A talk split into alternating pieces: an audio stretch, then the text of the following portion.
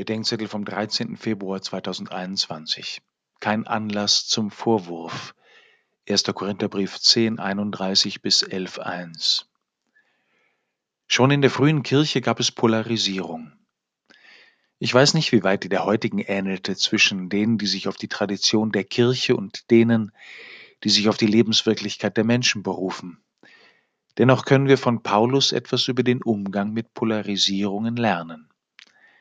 Den Heiden sagt Paulus, sie sollen sich vom Götzendienst fernhalten.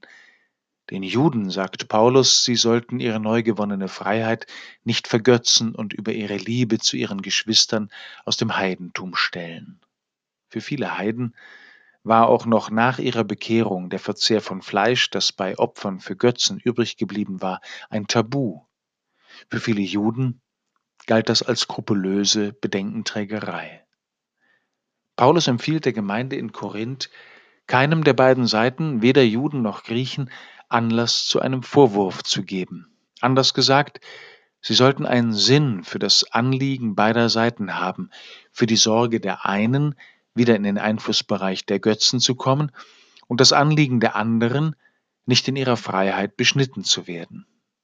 Wo sind die Leute in der Kirche, die Verständnis haben für den jeweils wahren Kern der Anliegen der auf beiden Seiten Verschanzten, die einander des Untergangs der Kirche bezichtigen.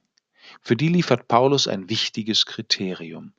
Ob ihr esst oder trinkt oder etwas anderes tut, tut alles zur Verherrlichung Gottes. Darauf müssten sich diejenigen einigen können, die meinen, dass sie in der Mitte der Kirche stehen dass es in allem zuerst um die größere Ehre Gottes geht. Und die Ehre Gottes besteht darin, dass Gott zu den Menschen kommt und die Menschen zu Gott kommen.